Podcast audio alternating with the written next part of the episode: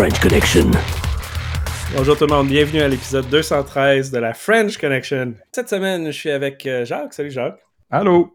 Le retour de Guillaume. Salut Guillaume. Salut Patrick.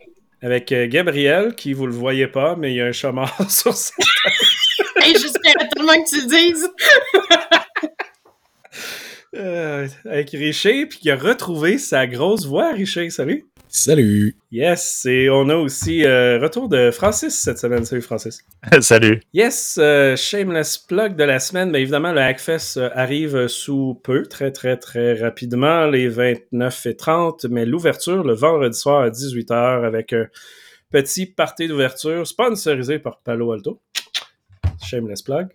Et euh, on aura beaucoup de swag, donc le shop qui est sur shop.hackfest.ca, mais on aura le magasin live lors du Hackfest.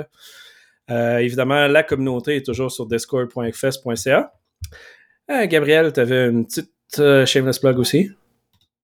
Ouais, j'ai ça. En fait, j'ai envie de reparler de mon, mon propre webcast à moi, le bande passante Bandwidth, qui a pris une petite pause depuis mars dernier parce que life. Euh, mais j'étais en Géorgie au mois d'août, le pays, pas l'État. Et à la fin du mois, je vais être encore en Géorgie, l'État, pas le pays. Et dans les deux cas, en fait, en Géorgie, le pays, pas l'État. Euh, on a fait un épisode live là-bas de, de, en, en, en parallèle avec le, webcast de mon, mon maintenant fiancé.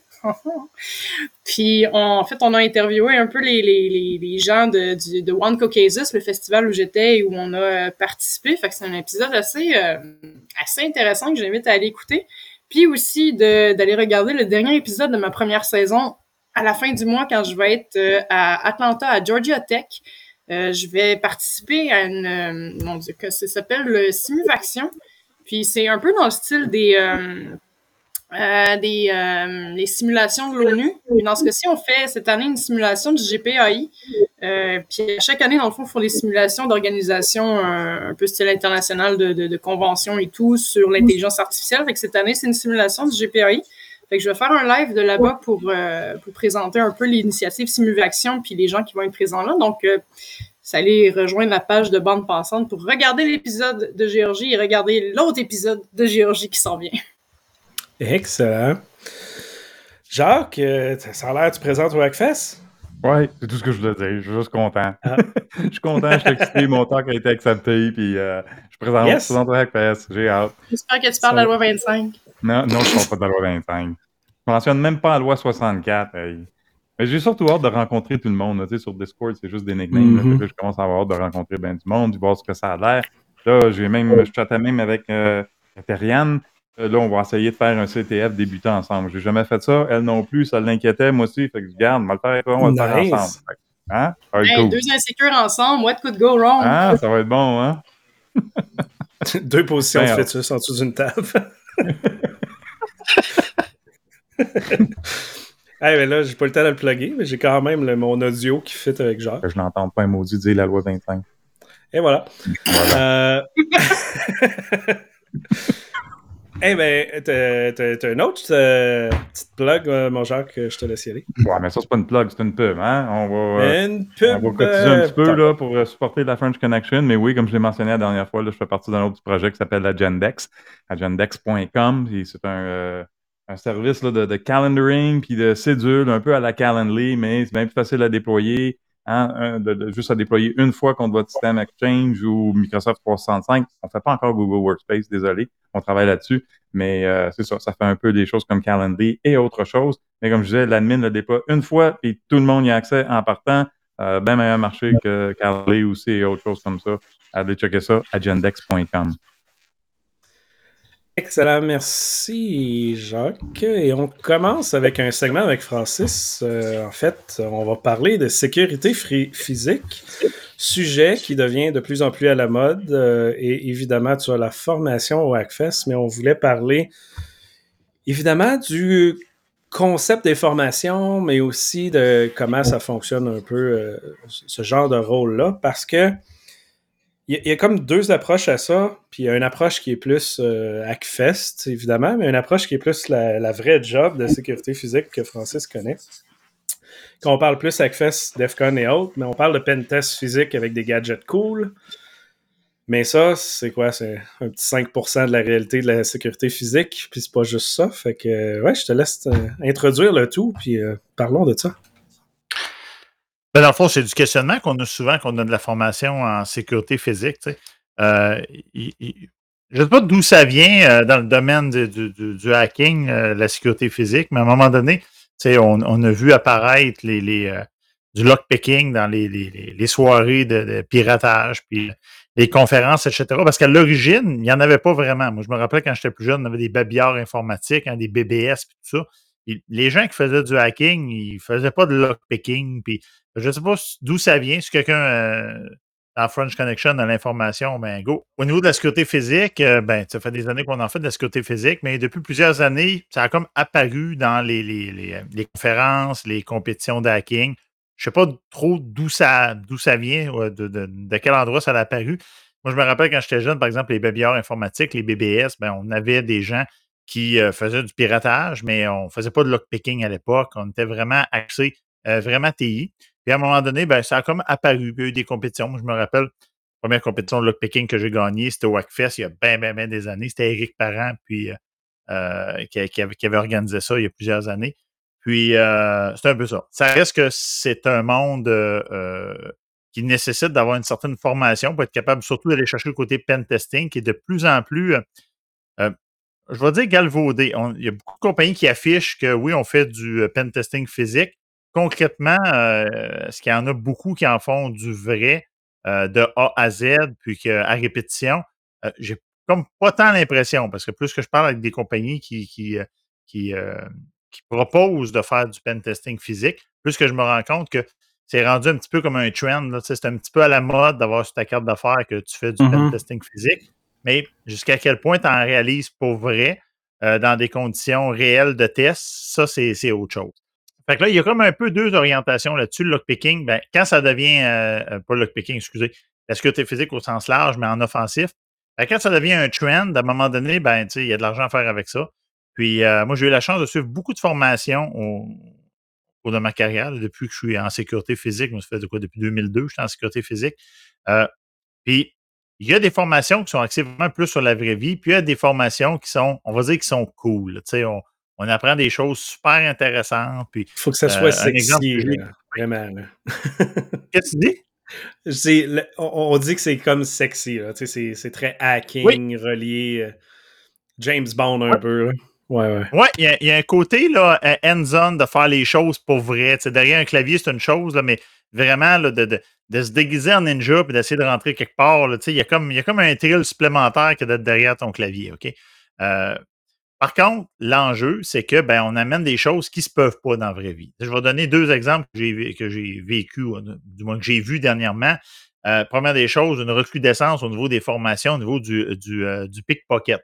Donc, comment apprendre à voler, par exemple, des credentials, des, cartes d'accès, des clés sur un individu? Oui, oui, oui.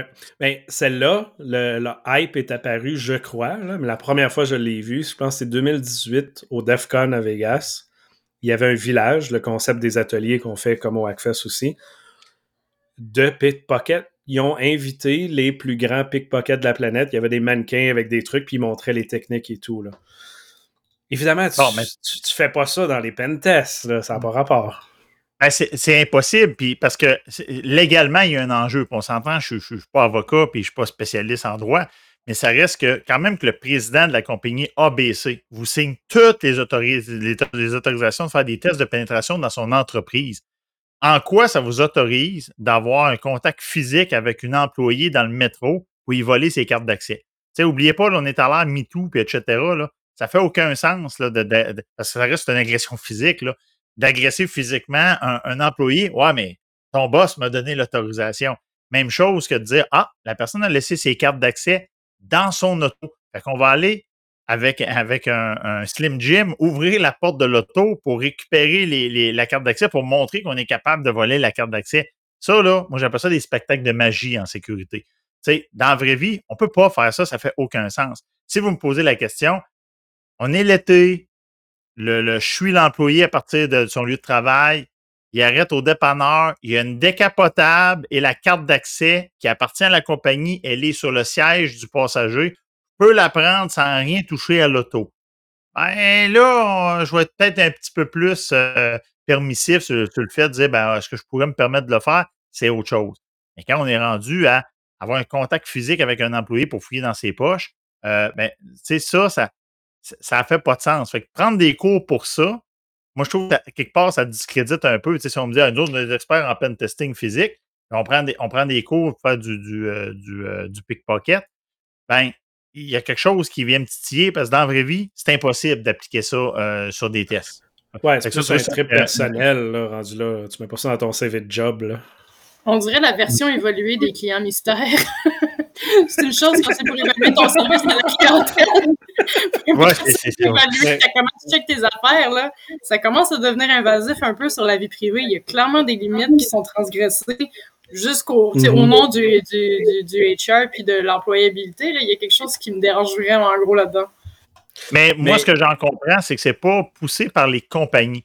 C'est qu'à un moment donné, les tests de pénétration, puis j'en parle sur le cours de sécurité physique au, au Hackfest, les cours, de, les, pénétration, les cours de pen testing, l'idée ici, c'est qu'il euh, y a des gens qui veulent réussir à tout prix. Un, test de pen testing réussi, c'est pas un test où tu réussis à défoncer l'infrastructure de sécurité du client euh, euh, physique ou logique. C'est vraiment juste ici de dire est-ce que j'ai validé ce que je devais valider? Si la réponse est, regarde, on avait cinq points de vulnérabilité à checker, on les a vérifiés, puis ils ont résisté à l'attaque. Bien, l'analyse pen testing, elle est bonne, même si je n'ai pas réussi à traverser les sécurités, OK? Là, je ne vous voyez pas ici, mais je vois qu'il y a plein de gens qui ont plein de fun. Fait que moi, j'ai l'impression qu'il y a plein d'affaires dans le chat qui sont drôles, mais je ne veux pas les lire. non, mais Damien, une bonne question, par exemple, parce que, hey, c'est le retour de Damien. Salut. Oh, mais on l'entend pas, évidemment, mais c'est pas grave. C'était quoi sa question qui était bonne? Ben, en fait, dans le chat, il demande le, euh, récupérer un téléphone pour faire des, des, faux appels au carnet de contact. Parce qu'évidemment, c'est une superbe approche, mais perso, je prendrais peut-être plus l'approche de faire du spoofing du numéro versus aller voler le téléphone de la personne. Ouais, ben c'est ça. Là, il y a d'autres affaires, c'est le téléphone qui appartient à la compagnie. Tu sais, il y, a, plein d'autres enjeux. Mais ce que je veux dire, c'est qu'il y a des techniques. Tu sais, il y a la zone grise, là, mais il y a des zones qui sont complètement. On est dans la zone noire. on ne peut pas aller là sous aucune considération. L'exemple, c'est vraiment le, pickpocket, d'avoir une interaction physique avec, un, employé qui n'a pas donné son consentement. Ça fait aucun sens. Et euh, souvent, c'est pas l'initiative de la compagnie. Ce que j'en comprends, c'est souvent l'initiative de la personne qui veut démontrer à tout prix. Nous autres, on est bon, on est capable de défoncer ta sécurité, mais c'est pas nécessaire d'aller là. L'autre exemple que j'ai, que, que, j'ai vu il y, a, quelques années, c'est à un moment donné une compagnie qui donne de la formation pour faire du pen testing physique. Et sur l'image, une photo qui est prise lors d'un test de pénétration, on voit euh, quelqu'un qui est en train de crocher une serrure. Ça fait bien de l'allure. On voit quelqu'un à côté qui est en train de faire de la surveillance périphérique pour voir s'il n'y a pas un gardien de sécurité, quelqu'un qui arrive. Donc, ça, ça fait bien de l'allure. Où est-ce que ça accroche? C'est que la personne qui fait la surveillance, elle a un pistolet de sortie en position très bas, c'est-à-dire qu'elle pointe le sol avec son arme à feu. Mais là, tu dis, qu'est-ce que c'est ça? Tu sais, c'est OK, ça, ça fait James Bond, ça fait euh, film américain. OK, mais tu es en train de faire un test de pénétration. S'il y a un gardien qui arrive, tu fais quoi? Tu tires dessus? Ça n'a aucun sens. Mais ça vend beaucoup. on fait la publicité avec hey, j'ai mon gun sorti, je pointe à terre, puis là, j'ai l'air du SWAT, puis je suis en train de piquer une serrure. Dans la vraie vie, ça n'a aucun sens. Ce, ben non, ça n'a pas de sens. Là. Même, je connais du monde qui faisait des, des, des, des tests d'intrusion physique, évidemment pas, pas d'armes, mais il le faisait dans des lieux que le monde avait des armes. Suis comme, t'es es vraiment malade dans la tête là, de faire ça. J'imagine pas le stress. Puis, tu sais, si tu fais une mauvaise erreur, tu es dans un autre pays, puis les lois sont différentes, si tu tires dessus, ils tirent dessus, c'est fini. T'as pas d'affaires là dans, leur building. Ouch. Ben, c'est un, peu ça. C'est pour ça qu'à un moment donné, euh, puis c'est un peu le débat qu'on a. On, on, parle des côtés physiques ou Hackfest. Moi, ça fait, je pense, la troisième année qu'on donne les cours de sécurité physique au Hackfest. Euh, il y a une bonne réponse des gens qui suivent les cours, puis il y a quand même des directeurs de sécurité importants qui, ont, suivi le cours, autant des gens qui font du pen testing. Mais c'est sûr que c'est très différent d'une formation qui va être vendue un petit peu comme étant le, comme on disait tantôt, c'est sexy, c'est le goût du jour. Puis dans la vraie vie, quand on fait du pen testing, c'est 95% de préparation, d'aller obtenir les autorisations, il y, a beaucoup, beaucoup d'admin avant ça pour cinq minutes de fun. OK, vraiment, là. Donc, euh, quand on a un test de pénétration qui est basé purement sur quand on fait l'action d'attaquer le système, ben, un, c'est pas la vraie vie. Puis deux, ben, si je veux faire des tests dans, la vraie vie, ben, il va me manquer beaucoup d'informations. De la même manière que c'est des cours, en général, sont très dispendieux. J'ai suivi un cours il y a, il y a, quelques temps où est-ce qu'on s'est ramassé avec, euh, je dirais, pendant trois heures de temps à essayer de découvrir où est-ce que les mains étaient cachées de l'autre bord du corps Ben ça, c'est une affaire que je peux faire dans mon garage. si je paye une formation à un coût très élevé, donne-moi le plus d'informations possible. Puis ce que je suis capable de faire dans, dans, un, au village euh, de lockpicking, ce que je suis capable de faire dans le garage chez nous, ben, je vais le faire à cet endroit-là. OK? Donc, euh, c'est un peu le principe. Fait que les formations du côté physique ou ils ont été montées comme ça, dans le sens qu'on essaie de donner le plus d'informations possible euh, pour être capable de faire des tests fonctionnels dans le cas de, sécurité physique 201 qui est axé sur le pen testing. Mais on pas du lockpicking pendant quatre heures de temps. Les gens qui sont là ont déjà des horaires très chargés. Fait qu'on roule, tu feras du, du lockpicking soit au village, soit chez vous. Puis euh, c'est un, peu l'objectif. Ouais, puis je pense que c'est le plus gros point, c'est ça. C'est que, tu sais, payer une coupe de mille pour aller t'asseoir avec des lockpicks, à quoi bon? Bon, explique la technique, il te donne plein de, manières de le faire pour que tu le fasses chez vous. Mais de toute façon, le concept de sécurité physique, le technique, quand tu rentres, c'est de la pratique. C'est pas, pas vrai qu'en deux jours, tu vas devenir bon. Il faut que tu en fasses pendant quoi? 200, 300, 500 heures chez vous on the side pour avoir la partie technique appliquée, euh, que, que ton talent apparaisse. Là. Fait que euh, t'as raison, là, elle, allait payer euh, un cours américain à 6000$ pour attendre que le gars te dise zéro ou le mal. C'est un, un, peu chiant. Puis ça, il y a une autre affaire aussi, ça, là, je, vais le prendre au niveau identitaire un petit peu, mais ça reste qu'en offensif et en défensif, en sécurité physique, le Canada, on est un des pays les plus forts dans le monde. OK? Fait que les grosses agences qu'on ne peut pas nommer américaines, il y en a qui viennent se faire former au Canada. Pourquoi? Parce qu'au Canada, on a la réputation d'être dans les meilleurs pays pour faire ça. je trouve ça toujours un peu drôle quand il y a quelqu'un qui est à Montréal qui dit oh, on va aller suivre un cours à Las Vegas ou à Los Angeles. ça, c'est bon, ces cours de sécurité physique-là. C'est un peu triste. Euh, puis, euh, on dirait que c'est. Dans la cour, les meilleurs sont là. C'est ça. Pardon? J'ai dit dans la cour en arrière, finalement, les meilleurs sont là, puis ils se sauvent à 2000 km. Ben, c'est un peu ça. Puis là, ben là, il y a toute l'histoire de t'aimes-tu bien avoir le cours en français, en anglais? Les cours ACFIS, mais de sécurité physique, je donne en français. Euh, mm-hmm. Moi, je suis content parce que moi, je n'ai pas eu la chance d'être aussi bon que bien des gens en anglais. Fait que c'est sûr, quand je vais suivre un cours très, très avancé en anglais, ça peut être un peu compliqué, malgré quand c'est du domaine technique. Ben, quand tu connais le domaine, normalement, ça va super bien. Mais ça reste que je pense qu'on a des bons cours de montée ici. Euh, puis euh, quand je regarde ce qui se fait ailleurs, ben, tu sais, c'est, sérieusement, c'est, vraiment pas gênant. Par contre, est-ce que c'est moins euh, glamour? Est-ce que, c'est moins bien packagé au marketing pour dire Hey, on se promène avec des guns à 45 degrés puis on, fait du pickpocket? Ben non, on fait pas ça. C'est, plate, là, mais c'est, c'est pas ça la vraie vie. Ça serait bizarre. Eh, merci Francis, c'est super intéressant. Puis évidemment, j'espère qu'il y a du monde que ça intéresse pour aller s'inscrire. Et euh, yes, euh, on passe au euh, prochain sujet de discussion. Jacques, tu voulais nous parler d'un concept de transformation numérique à la SAC. ouais. Un peu une deuxième partie à mon, mon, dialogue que j'avais eu la dernière fois? Ben, plutôt cet été, j'essayais de voir quand est-ce c'était. J'avais parlé de ma petite aventure chez Canadian Tire où je cherchais un appareil pour la cuisine en, en vente, qui est en vente, puis il n'y en avait pas. Fait que là, il y a quelqu'un qui fait pas de problème, M. Sauvin, on va prendre votre nom, vos coordonnées, puis on va vous appeler quand on va en avoir en stock. Puis là, au lieu de rentrer ça dans l'ordi, hein, parce que la transformation numérique, ils ont écrit ça sur un petit bout de papier, puis ils ont mis ça avec un élastique, dans un paquet d'autres petits bouts de papier dans un tiroir. Ben oui, la transformation numérique. J'avais mentionné à ce moment-là, puis on le voit encore juste à faire des recherches sur Google, là, des gros projets de transformation numérique, là, à 70% ça échoue ou ça, ça, ça ne rencontre pas les objectifs du tout. Donc, c'est une affaire qui me fait un peu rire. Et là, c'est récemment, je suivais l'histoire de M. Jagmeet Grewal. Je ne sais pas s'il y en a qui ont suivi ça. M. Grewal est un camionneur depuis longtemps, de longue date, euh, carrière euh, camionneur.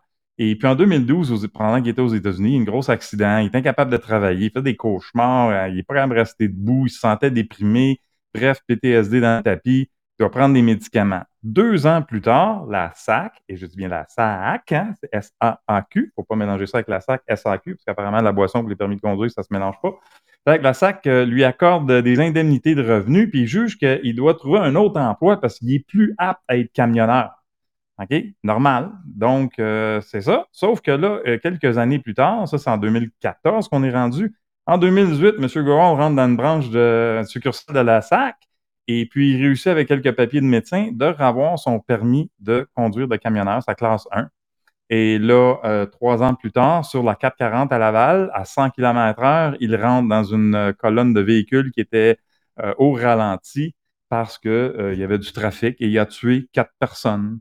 Et durant l'enquête, des enquêteurs de la SQ parlaient avec des enquêteurs de la SAC. Et là, il y a quelqu'un, euh, le chef enquêteur à la SAC, qui dit un peu, il y a quelque chose qui cloche ici. Là. C'était bien écrit clairement dans le dossier que M. Gerwall ne devrait plus avoir de permis de classe 1 et conduire des camions, qui était plus apte à conduire et qui continue à avoir des indemnités.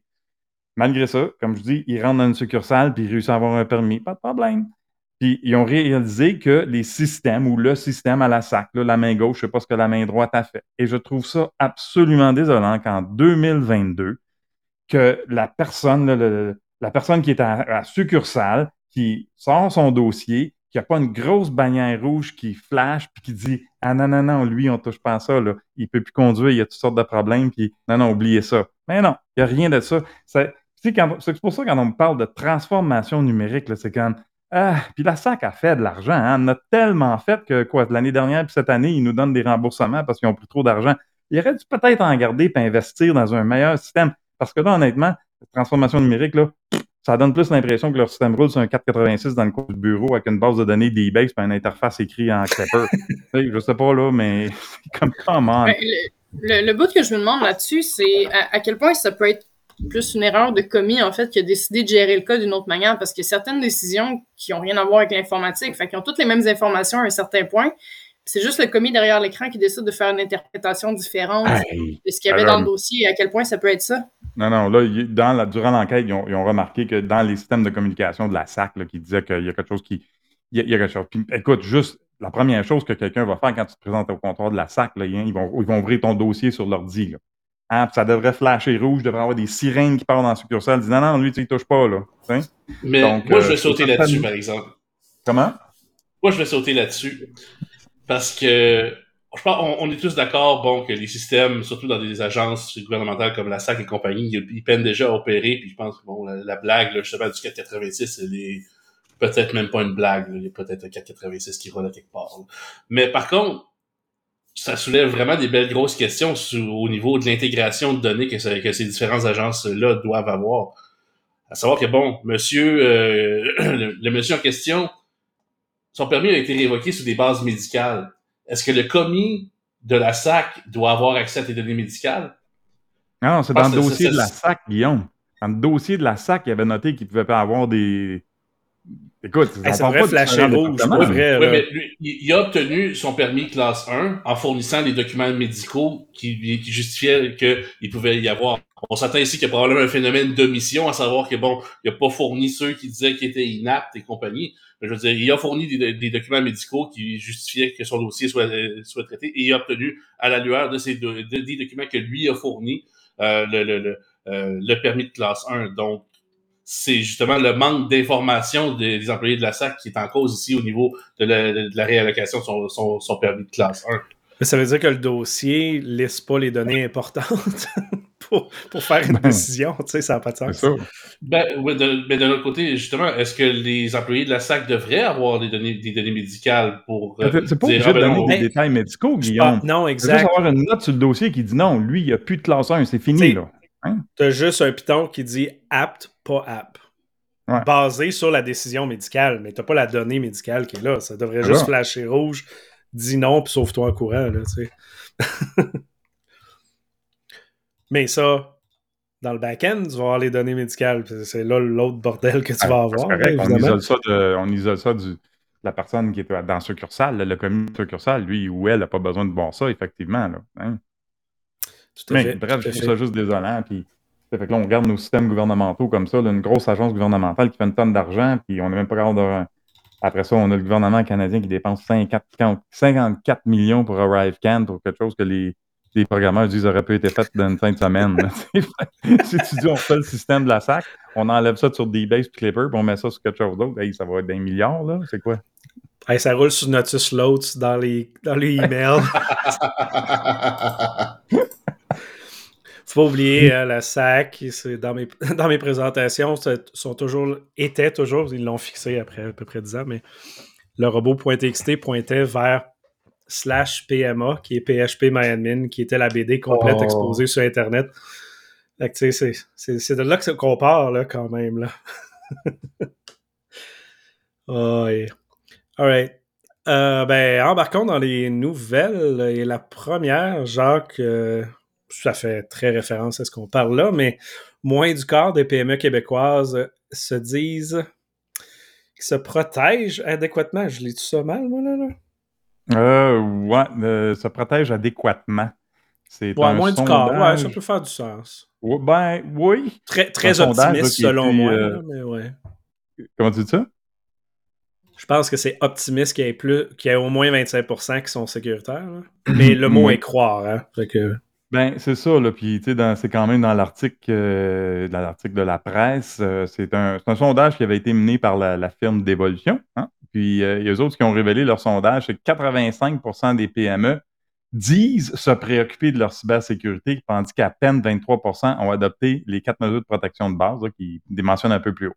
Euh, mais tu sais, dire qu'on s'en préoccupe puis faire de quoi, c'est autre chose. Hein? Puis 23% ont adopté des mesures, en tout cas, euh, pas dans 20... toutes les PME qui je fais affaire sont pas dans 23% c'est clair. Mais ils disent inquiéter là, du hameçonnage puis tout ça. Mais écoute, c'est clair que ça, ça, demeure encore le plus gros problème, c'est que les PME ne se préoccupent pas. Ou ben non, ils disent qu'ils s'en préoccupent pas, mais ils prennent pas assez action pour protéger leur entreprise et leurs données. Puis ça revient encore une fois au concept de compréhension des gestionnaires, d'investir assez là-dessus, parce que oui, ils comprennent le concept d'acheter des assurances, mais la sécurité n'est pas encore à ce même niveau-là, je pense. Non. Puis tu sais, il y a une autre, donnée que je, trouve ça que je trouve intéressante, parce que ça, c'est vrai, le point qui soulève ici, qu'il y a encore 38% des PME qui changent leur mot de passe plusieurs fois par année. Puis ça, c'est vrai. Quand je fais des audits de sécurité, là, il y a encore beaucoup de réseaux dans les PME où ils forcent les changements de mot de passe à tous les trois mois, à tous les six mois, peu importe. Puis c'est désuet, cette tactique-là, -là, c'est fini. Ça fait des années qu'on dit de plus forcer les changements de mot de passe parce qu'on sait que les gens euh, commencent à mettre des mots de passe de plus en plus faibles. Et on dit maintenant de juste changer les mots de passe quand on soupçonne qu'il y aurait une fuite de données, une brèche quelconque. Mais écoute, c'est, fait qu'il y a encore des vieilles mentalités qui persistent, même dans les admins réseau aujourd'hui. Ça, c'est clair, je le vois. Hein. Ouais, même aujourd'hui, j'ai quelqu'un qui m'a écrit, un petit peu. J'ai bien aimé euh, un directeur TI disant euh, qu'il, lui, il trouve que la sécurité coûte de plus en plus cher. Euh, s'il y a moyen de s'en sortir sans que ça coûte super cher, sinon il va tout bloquer puis on en retourne à l'âge de pierre.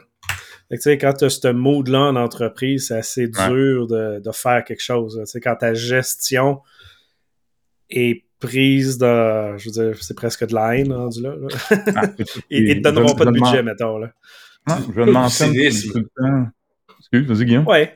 Oui, oui. c'est plutôt du cynisme. Je pense qu'on vit dans un monde où il y a tellement une grosse incompréhension des responsabilités qui tournent autour justement d'avoir des systèmes informatiques qui sont à la fois performants et sécuritaires que ces gens-là, à être tenus à l'impossible, ben, finissent par développer un certain cynisme par rapport aux exigences des clients. Puis je pense à mettre jusque-là. Regardez on, veut avoir des services qui sont accessibles en ligne, mais qui sont hautement sécurisés. On veut quelque chose qui est extrêmement facile, mais qui laisse pas place à de l'abus. Euh, à quelque part, c'est, on tient les, les gens à des standards qui sont euh, rendus impossibles avec pas de budget. Je pense que c'est universel. On n'a pas de budget pour la sécurité.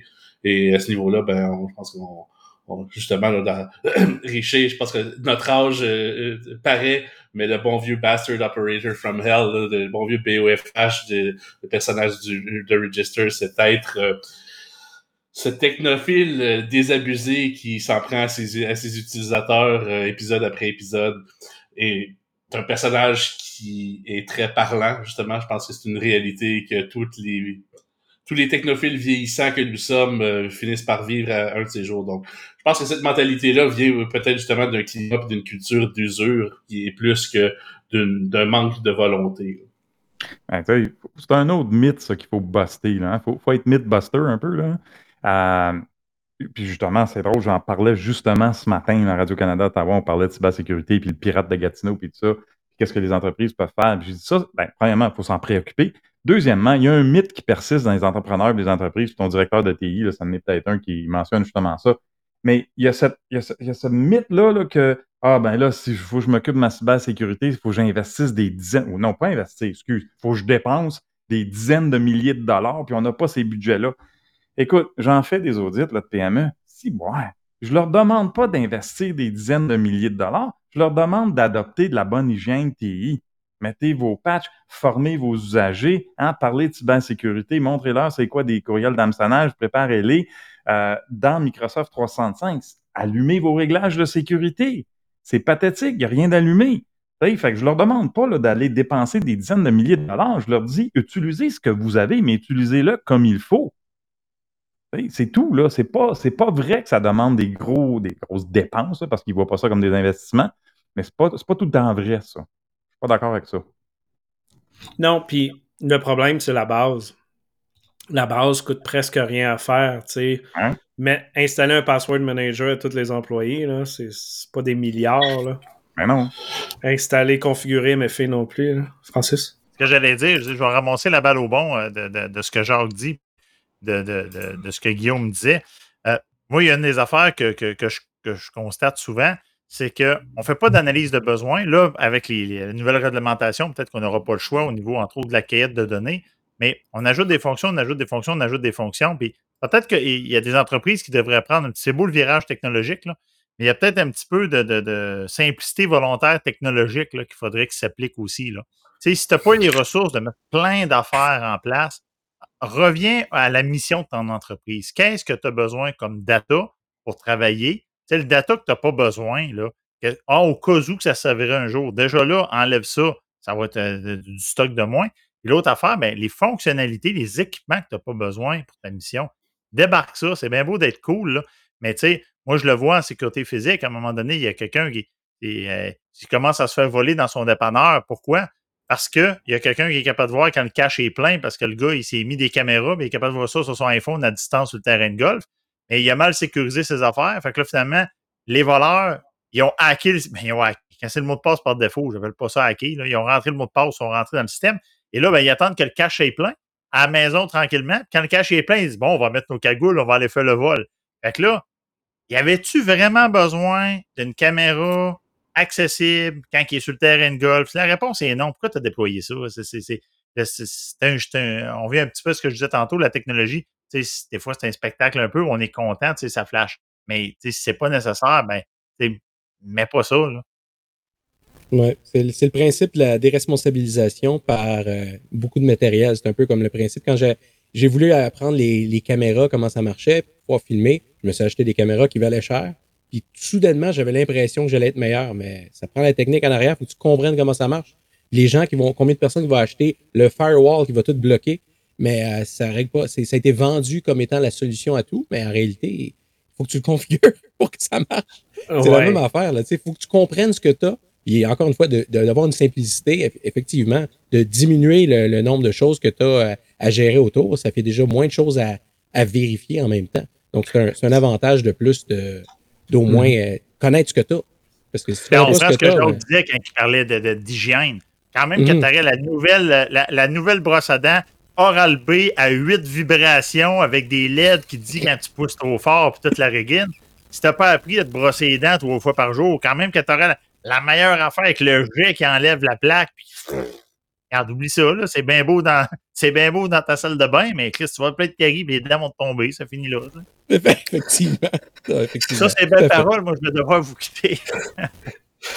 hey, merci Francis, très apprécié. On se reprend euh, bientôt, mais au Hackfest, on a le podcast aussi, si euh, tu seras sur place. Donc, euh, ça, ça va me faire plaisir si vous m'invitez d'être présent. Évidemment. Hey, bonne soirée. Ciao. Sur ces notes, il euh, y a Damien qui est apparu puis il est disparu. Fait que c'est ça. Bye, Damien. je pense pensais à lui, justement, quand il parlait de la, brosse à dents avec des LED. Oui. C'est clair que Damien a ça. On a vu son setup. Un micro euh, avec des LED de couleur qui flash, c'était pas pire. Tout le mur en arrière, c'est assez débile. Euh, Jacques, parle-nous un peu de, de, la télévision d'État en Iran qui a été piratée par un groupe de manifestants. Ouais. Tu sais, les cyber méchants, on, les descend souvent hein, parce que ben, ils viennent faire du mal, puis ils vont, ils vont rentrer dans nos réseaux, puis ils vont nous extorquer nos compagnies. Fait on les, on les appelle les, moi je les appelle les cyber méchants, c'est pas pour rien. Et des fois, la façon dont j'en parle, les gens me disent Mon Dieu, c'est quasiment comme tes aimes. C'est sûr que je les aime, ils sont créatifs, ils sont géniaux, puis ils me donnent de la job. la job. ils te donnent de la job. ils me donnent de la job, c'est ça, c'est correct. Mais là, écoute, la semaine dernière, vous l'avez sûrement vu, le, le Ali Khomeini, le guide suprême en Iran, avec tout ce qui branche là-bas, il était à la TV, puis écoute, la chaîne de, de l'État se fait hacker. Puis là, on voit le, le, bonhomme avec du feu, puis les personnes qui ont tué, là, incluant la jeune là, qui a été euh, Massa Amini, qui a été euh, tuée. Puis là, c'est écrit en arabique, le sang de nos jeunes dégouline de tes doigts. Puis écoute, en pleine, euh, en pleine transmission, la chaîne est hackée, puis on, monte ça. Ça, c'est comme bravo, tout thumbs up à ces hackers-là. Hein? Dans ce cas-ci, on est fiers d'eux. Oui, tout à fait. Le contexte, hein, on a toujours parlé. Euh, qui, est du bon côté de la médaille, ça apparaît soit pendant ou des fois après dans l'histoire. Euh, Guillaume, euh, parle-nous de sténographie, la technologie de tout CTF que tout le monde déteste en CTF. oui, Patrick, donc un beau petit rapport qu'on peut retrouver dans, les show, dans les show notes. Donc, un groupe s'appelle surnomme euh, Widgety, donc euh, qui utilise euh, la stéréographie pour cacher son payload. Donc, ils hébergent gratuitement sur la plateforme GitHub un logo de Microsoft Windows qui contient du code exécutable. Donc, c'est vraiment un défi de stéréographie ici qui, disons-le, est carrément à la hauteur d'un CTF euh, débutant. Donc, euh, tu, tu planques euh, tes, données dans une image et bref, ils hébergent gratuitement leur payload sur les plateformes de Microsoft en utilisant le logo Microsoft et ça pour attaquer des plateformes Microsoft. Donc, c'est quand même un bel, un bel hommage. Un beau pied de nez à la, à la compagnie d'utiliser sa propre plateforme, son logo et de cacher le, le, payload qui est utilisé pour son prendre contrôle de, de, ses cibles sur euh, la plateforme GitHub. Donc, euh, c'est vraiment pas euh, techniquement euh, sophistiqué. On dit c'est vraiment du niveau là, de, du CTF débutant. il utilise la vulnérabilité, le proxy shell, donc un exploit exchange bien basic. Donc, encore là, ça souligne le fait que la plupart des brèches utilisent des vieilles failles de sécurité, des, vieux, des, des, des, vieux trous pas patchés. Donc, un beau petit rapport technique, c'est dans les show notes, si vous voulez aller voir. Euh, il y a quand même là, quelques petits éléments assez drôles. On utilise encore là, un beau petit euh, un beau petit loader DLL. Euh, tout est décrit et décrypté avec une bonne clé de, ou exclusif. Donc rien de stellaire, mais quand même assez amusant. Là, il y a quelqu'un qui sourit en connaissant ça. c'est sûr. Ils ont dû le copier d'un CTF pour vrai. Euh, Jacques euh, Fortinet qui indique qu'un bug critique de contournement d'authentification est exploité dans des attaques présentement. Dis-nous-en un petit peu plus. Oui, euh, c'est un un nouveau CVE qui est sorti, qui permet à des cyber méchants de rentrer dans des, firewalls FortiGate ou des FortiProxy, WebProxy, des Switch Manager. donc, ça, permet de, d'intercepter, qu'est-ce que c'est encore là? Mais euh, bref, c'est assez sévère comme CVE. Ça permet d'intercepter ou de, de, de bypasser l'authentification dans l'interface d'administration, même HTTPS. Et donc, euh, la semaine dernière, quand ça a sorti, l'article que j'ai mis en premier lieu là, dans les show notes disait que ben il y a un workaround, ben, c'est de ne pas, il me semble, ça me semble logique, là, de ne pas exposer l'interface administrative sur Internet. Parce que What?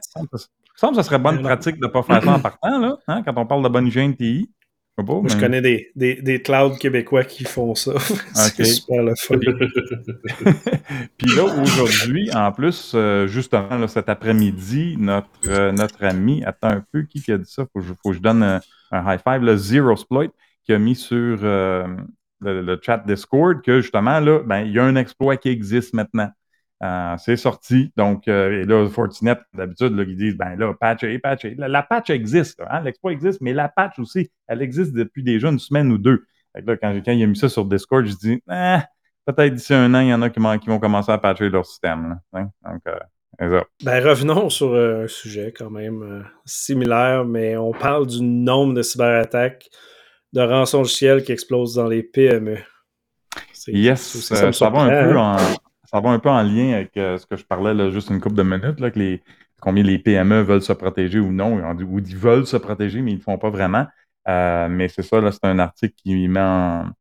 Euh, comment on peut là, qui highlight euh, M. François Degg, conseiller senior chez Okiyok, et qui parle de certaines euh, statistiques de cybersécurité. Et là, il disait que cette année, on devrait avoir une augmentation de 91% dans le nombre de cyberattaques par rapport à 2021, ce qui ne m'étonne pas du tout quand je fais mes sessions d'information euh, pour le programme fédéral aux entreprises, je leur parle tout le temps qu'en 2020, 2021, on a eu des augmentations de 300% puis là, on parle d'une autre augmentation, 91% par-dessus ça.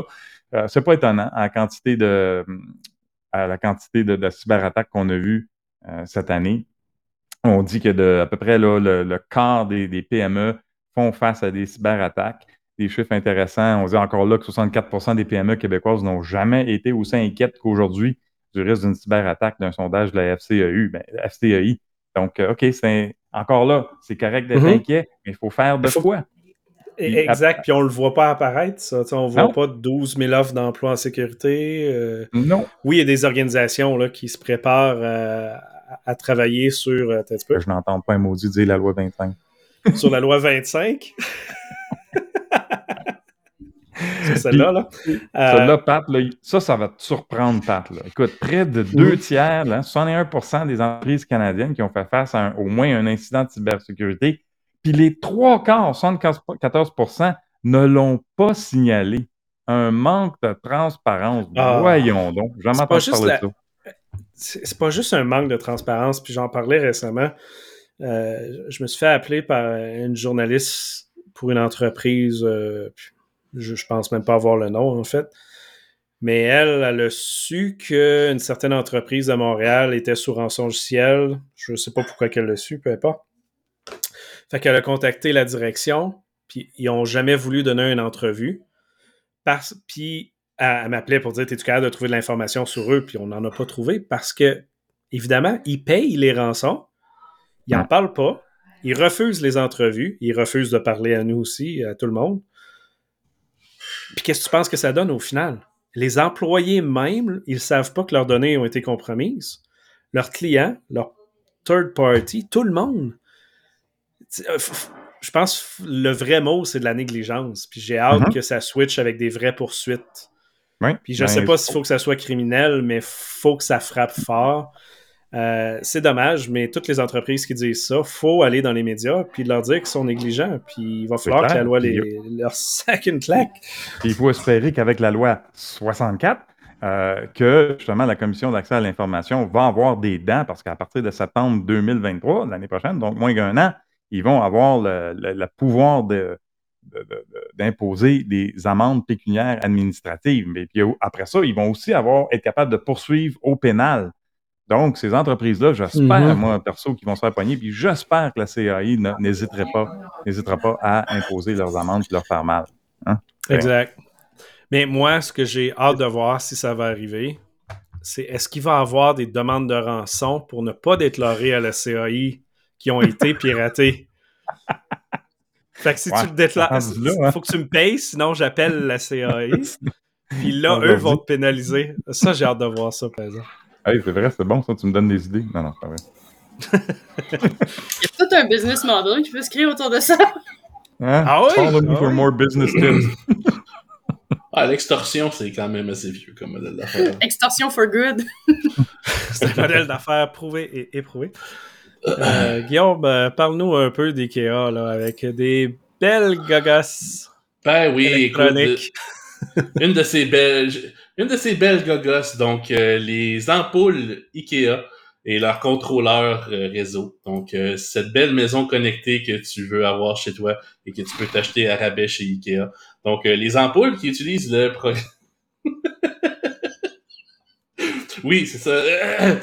Merci, Gabriel. Je pense qu'il faut, faut, faut, la mentionner. donc, ces belles ampoules IKEA, les hackers, mais avec un trément sur le A. Donc, ces belles ampoules que tu peux te procurer chez Ikea sont, utilisent le protocole Zigbee qui a quand même son lot de, de vulnérabilités. Donc, via une belle faille de sécurité, c'est maintenant possible de faire flasher les lumières euh, chez ton voisin. Donc, euh, juste à savoir euh, les, les, les, adresses IP ou même avoir accès au réseau local. Donc, hey, Jean-Marc Parent aimait ça savoir ça à l'époque? Hein, mais là, flash tes lumières, flash celle de tes voisins, let's go, man! Tout en même temps. Donc, c'est ça. pour ceux qui n'ont jamais joué avec ces systèmes-là, c'est ça s'inscrit dans cette tendance à essayer de rendre les objets IoT de plus en plus facile à connecter sur, le, sur un réseau local. Donc, il y a euh, quand, l'appareil est pas configuré ou après une panne de courant ou après que son condensateur soit mort ou, bref, euh, euh, tout autre edge case au niveau de son fonctionnement, ben l'appareil peut être peut servir de point d'accès. Donc, euh, souvent, tu as soit l'option de te connecter via le réseau local, mais il peut aussi servir comme access point. Bref, il existe un paquet de fallback pour essayer de rendre ça le plus facile possible aux utilisateurs de connecter. bref, euh, les appareils qui euh, ont des, des, failles de sécurité là, qui sont extrêmement faciles à, abuser à cet égard-là. Donc, et c'est non seulement les ampoules, mais mm-hmm. c'est aussi leur contrôleur. Donc, je pense que ça soulève la question à savoir toutes ces beaux, ces belles gogos qui sont faites en essayant de coûter le moins cher possible ben justement, viennent avec leur lot de risques, eux autres aussi. moi, j'ai une idée. Je vais en acheter un paquet pour mes voisins. Alors ça, on va tous les hacker, puis en passant, on va synchroniser ça à une tonne de Smash Mouth ou quelque chose comme ça. On va faire allumer le voisinage. Hein? Ça serait-tu cool, ça? C'est toi le ah, cyber méchant depuis tout ce temps? Depuis ben, tout ce temps? Plein d'idées ben qui me viennent à ce moment, là. Tu sais, quand ils disent à qui bénéficie le crime, là? Bon, ben voilà. Ils me créent de la job, les maudits. Ouais. on, les, on les a jamais vus, eux autres. Puis là, en Zigbee, en plus, tu peux te connecter sur le réseau d'Hydro avec toutes leurs bornes. Hmm. Là, tu fais flasher les lumières, puis toutes les lumières. ouais, tu peux faire ça en, en touchant deux fils aussi, mais c'est un petit peu plus périlleux. Ouais, c'est un peu plus cher, petite affaire. Euh, Gabriel, on parle de, de KillNet Targets euh, dans les aéroports aux États-Unis. Oui, attends, attends, je vais changer mon chapeau pour ça. Oh, oh, oui, un changement de chapeau en cours. Oui. On est juste dans KillNet, on est dans la Russie, ça mérite le, petit chapeau russe. Juste le, on juste le chat, pas le chapeau de cowboy. non, exactement. Oui, on peut parler de ça. En fait, y a-t-il du monde qui a eu de la misère à s'acheter des billets d'avion dernièrement? En fait, il y a plusieurs euh, grands aéroports américains qui ont subi le 11 octobre dernier une attaque par des nids de services distribués de la part de Killnet, notre groupe russe préféré ici. À quoi je pense que vous en avez un autre préféré, vous autres? C'est votre groupe russe préféré, cyber méchant, vous? euh, putain, là. Conti, Are Evil, Avos Lager, t'en veux-tu en là, en russe? Moi, non, je pense les, les, bears, là, les teddy bears, j'oublie tout le temps comment ils s'appellent. ah, ils sont cool. Denis de service, ce serait un bon comme un, bon groupe de hackers. J'aime ça, Guillaume. Denis de service. Ben oui, c'est clair. fait que le cyberattaque en question a mis hors service les sites web de, quelques aéroports pendant plusieurs heures.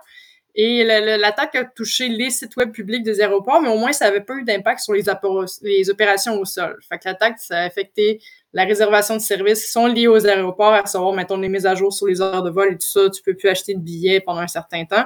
Euh, puis on parle quand même d'aéroports majeurs, genre euh, Atlanta, où je m'en vais justement, ça va être génial, la Californie, Floride, euh, Hawaii, Massachusetts, mais j'en passe. Il y en a eu dans plusieurs États, c'était assez massif. La motivation de l'attaque de Killnet contre ces infrastructures-là, c'est pas exactement clair. Ça a l'air d'être juste parfaitement gratuit en général. On n'a plus besoin de se justifier de quoi que ce soit dans le contexte actuel. On, on se doute un peu c'est quoi la raison. Euh, puis le groupe a appelé en fait à faire des attaques supplémentaires, un genre de call to action euh, à, ses comparses euh, cyberméchants, j'imagine, à faire des d'autres attaques similaires contre des infrastructures du réseau civil des États-Unis, comme les aéroports, d'autres comme ça, les terminaux maritimes, les installations logistiques, les centres de surveillance météorologique, parce que j'imagine que pas savoir la météo une journée, ça doit être grave. Non, je, sais que ça a d'autres utilités, mais j'ai de la misère à le voir vite de même. les soins de santé. oui, la fenêtre, ferme ta fenêtre. Transport en commun, la bourse, les systèmes de, commerce en ligne. Euh, le groupe a aussi récemment pris pour cible l'entreprise Lockheed Martin, qui l'a qualifiant de terroriste pour avoir fourni le système de roquettes d'artillerie à haute mobilité M142, les fameux IMAR qu'on entend parler depuis un certain temps, puis qui donnent un gros avantage terrain euh, pour la protection euh, aérienne à l'Ukraine. moi, dernièrement, même aujourd'hui, j'ai lu un article sur Telegram qui considère que les cyberattaques sur des infrastructures pourraient trigger l'article 5 de l'OTAN, le fameux article que, que attaque contre un allié, c'est une attaque contre toute la coalition de l'OTAN. Je me demande, vu que la plupart des groupes de hackers agissent un peu de leur propre chef et relèvent pas nécessairement des ordres directs de la Russie, euh, quand est-ce qu'il y en a assez pour décider que c'est des attaques organisées qui viennent peut-être quand même avec des, motivations politiques qui mériteraient le trigger de cet article-là? Parce que ça, j'en entends parler depuis le début que oui, ça se pourrait qu'une cyberattaque trigger l'article 5. Il y en a, on sait qu'ils viennent pas, bon, ça vient pas directement du gouvernement. Qu'est-ce que ça prendrait pour l'OTAN de faire, OK, cette attaque-là, on la considère assez importante ou encore euh, on a assez de preuves de savoir qu'elle vient directement d'un haut hmm. commandant pour ça. Ben, c'est ça le problème, en fait. Hein? C'est l'attribution, savoir le nombre de preuves. Évidemment, ça prend généralement des mois, des fois des années. Fait qu'à part si quelqu'un en fait, euh, en prend la responsabilité publiquement, puis même des fois, ça veut pas dire que c'est eux autres. Euh, c'est vraiment complexe. Surtout qu'on sait ben, que la majorité pas de majorité, mais beaucoup d'attaques utilisent les serveurs du pays même qui attaquent. Fait que, ils vont voir des serveurs américains attaquer le sol américain. Fait que, Quelle belle opportunité pour des. Quelle belle opportunité stratégique justement pour des attaques de faux drapeaux, tu sais, euh, savoir que bon, euh, ben oui, ben on, oui. Fait, on, fait, on fait semblant que les attaques viennent d'ailleurs.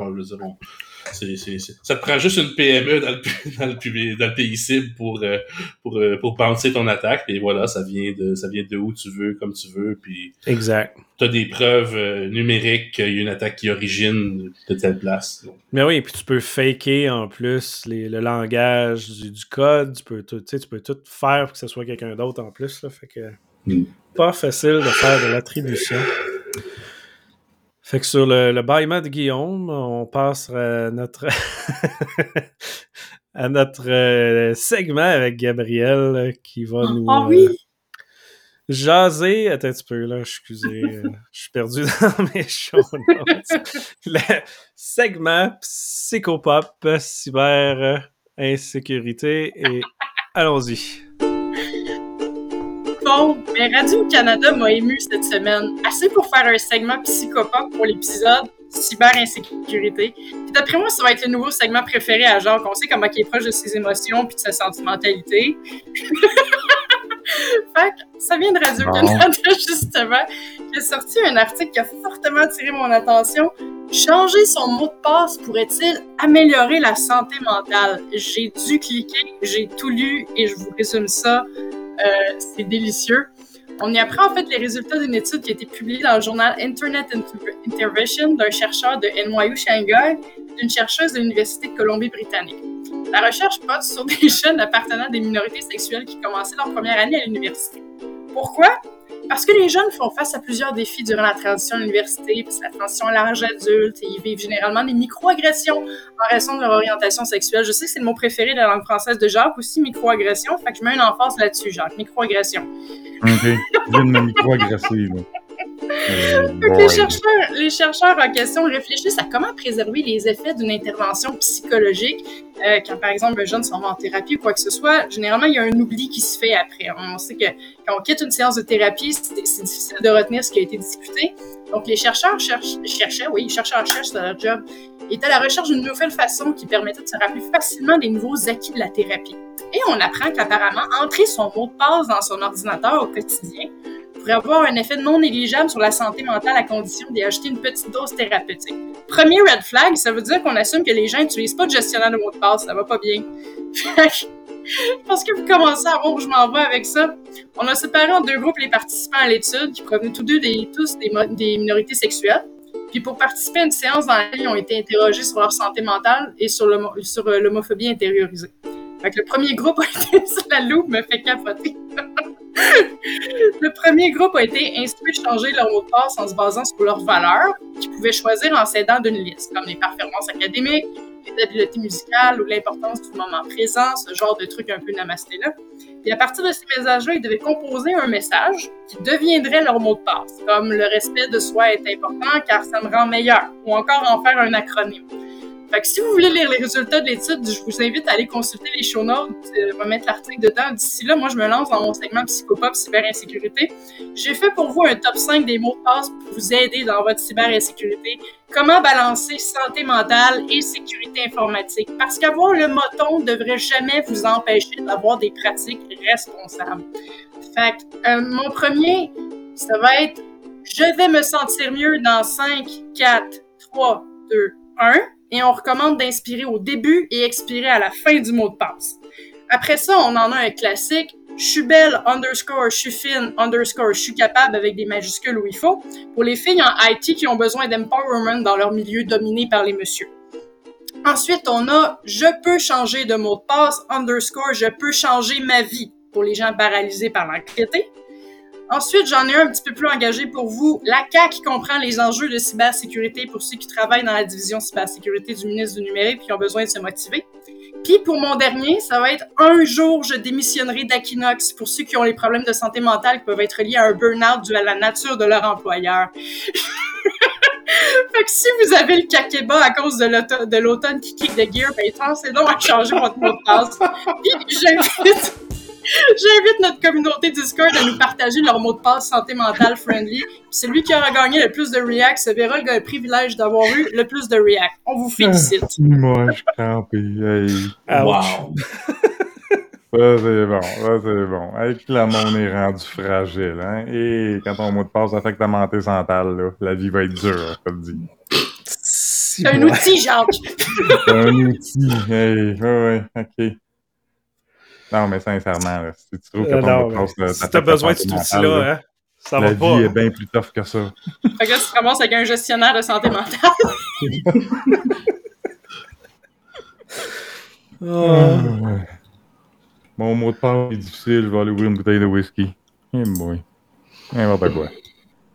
Il faut que je fasse ouais. du catching on dans le chat parce que je vous ai vu.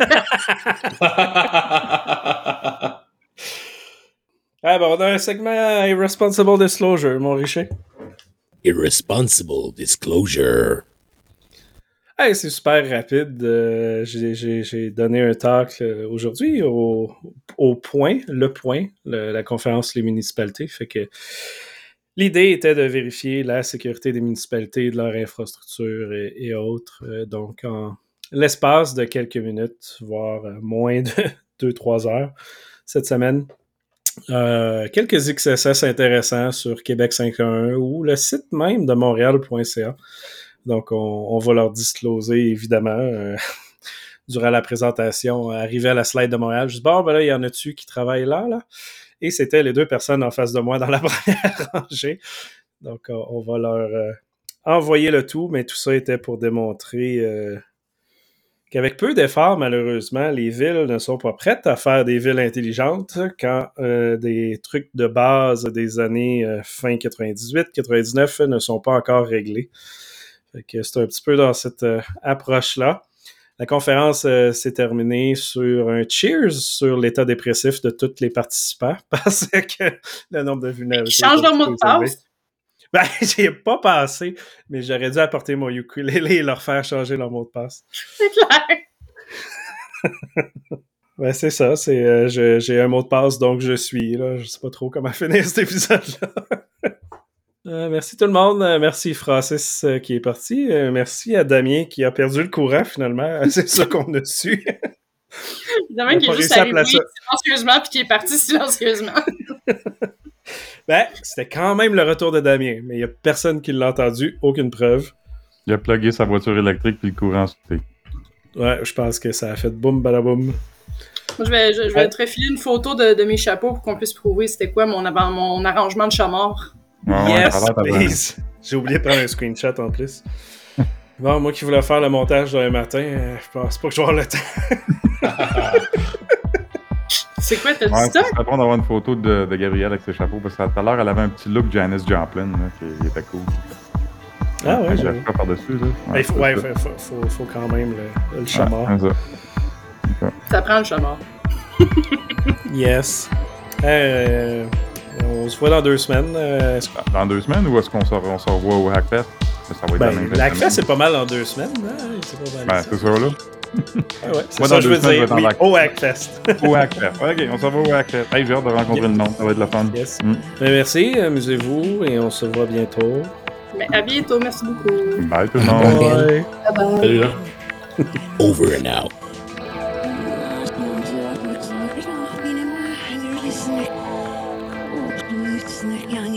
The French Connection.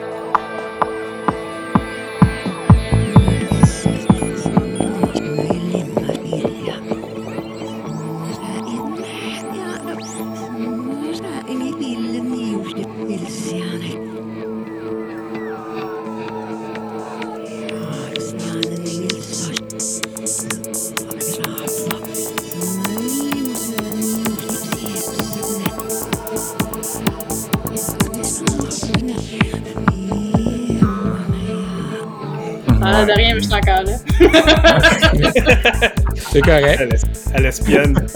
Y va. Je suis caché, je suis caché. Électronique, hey.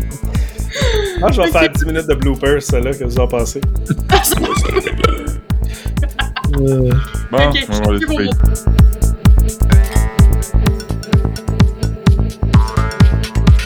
peut-être en call, fait que je vais voir qu'est-ce que je peux faire si je peux pas On a du gigabit là-bas, fait que tu peux faire du on-call à distance si tu veux. Vous avez des gigabits là-bas? C'est c'est Des beaucoup de bits. C'est donc bien génial!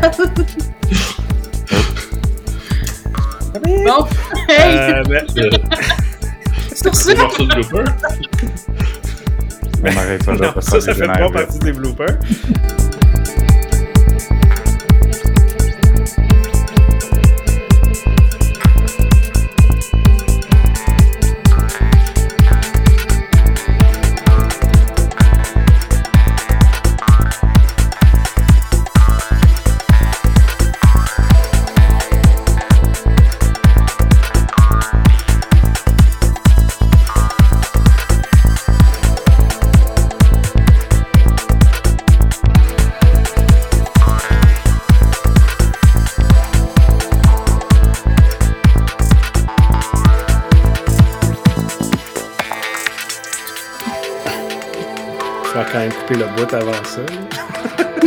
Demandais. Je me suis dit, ah, gars, ok, c'est c'est des gigabits, hein? On continue. Go. Voilà.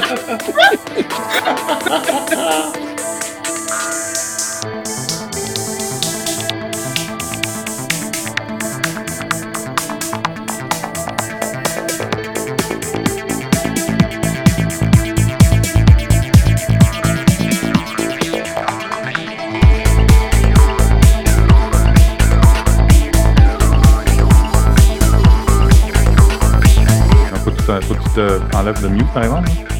Tu piques le lock euh, du micro. Hum, il va y avoir du editing à faire, hein, Pat? Parle, on va laisser là. Oh, bonjour. Ça va bien, toi? Non, pas ça, Brandon? C'est parti avec des sous-titres.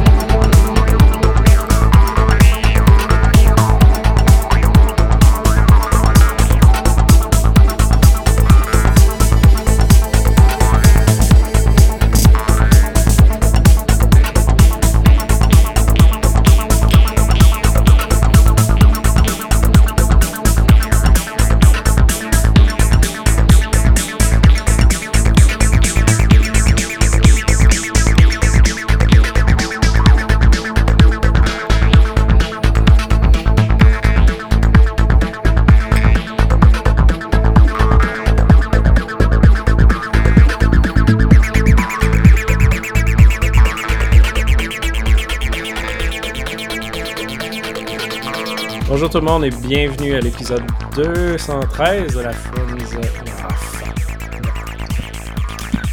Fuck. T'enregistres pas, c'est quoi?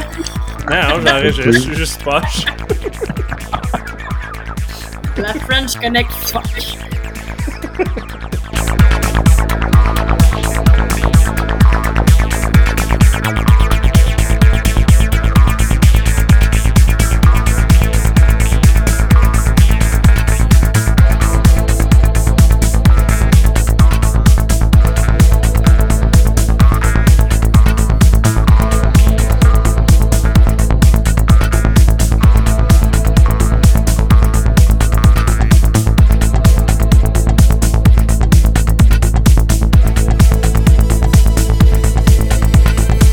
Tout le monde et bienvenue à l'épisode 213 de la Friends. Fuck, vraiment. Pas capable de Frencher à soir? On, on garde ça, on garde ça. Faut garder ça des, des bloopers. Ouais, Ça prend le fuck, À la le- fin. je me mettrai dedans, y'a pas de trouble. Ah, boy, j'ai chaud.